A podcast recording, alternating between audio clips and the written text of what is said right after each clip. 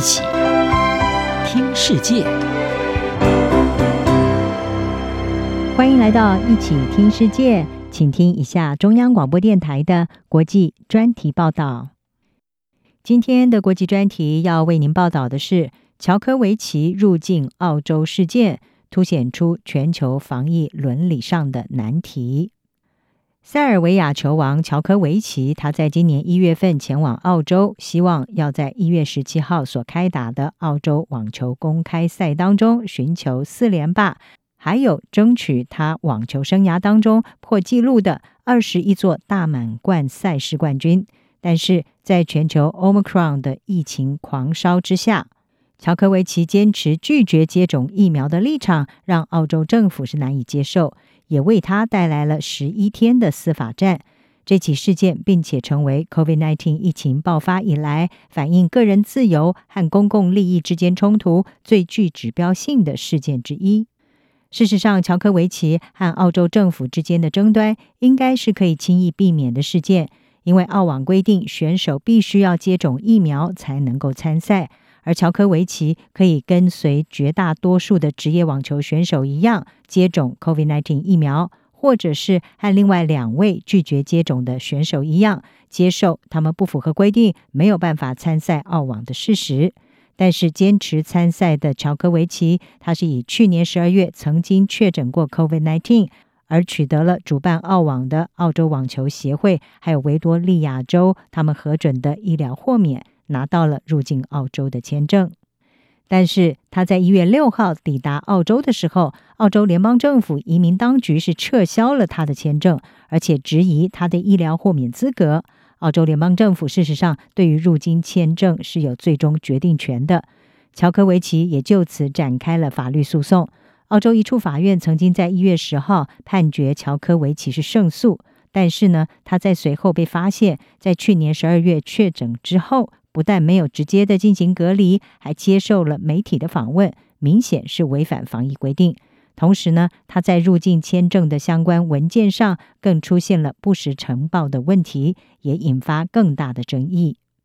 澳洲移民部长霍克接着就在一月十四号动用了他的自由裁量权，再次的撤销了乔科维奇的签证。而尽管乔科维奇进行上诉，澳洲法院还是在一月十六号。维持撤销签证的决定，然后就将他遣返出境。《纽约时报》对这个事件分析时认为，乔科维奇可以说是卷入了 COVID-19 疫情所引发分歧性最严重的争议之中，也就是个人自由和公共责任，还有科学与反科学之间的冲突。特别是乔科维奇不接种疫苗的立场，成了澳洲政府拒绝他入境的主要原因之一。澳洲政府的律师在审理这个案子的法庭上是主张，让乔科维奇入境将会助长澳洲国内一股反疫苗的势力，而澳洲政府正因为这股势力焦头烂额。乔科维奇他在二零二零年四月 COVID-19 疫苗还没有出来之前，就曾经表示过他反对接种疫苗，尽管他后来澄清他的立场是他有自己做选择的权利。事实上，已经有相当高比率的人口接种疫苗的澳洲民众呢，是大部分不满意乔科维奇可以豁免接种入境澳洲的。根据澳洲太阳先驱报还有周日世纪报他们所做的民调，澳洲有百分之七十一的民众认为不应该让乔科维奇入境澳洲。不过，当然也有意见认为，澳洲二度的撤销乔科维奇的签证是缺乏正当性。纽约时报是认为，澳洲在今年一月每一天平均是有上万个确诊的病例，而十六岁以上人口更是拥有了超过九成以上的疫苗接种率。因此呢，让一位运动员入境应该不至于会构成太大的威胁。报道也认为，澳洲政府的决定其实呢不完全是依据科学，还加入了道德判断。也反映出澳洲民众更加的支持疫情规范和集体利益的价值观。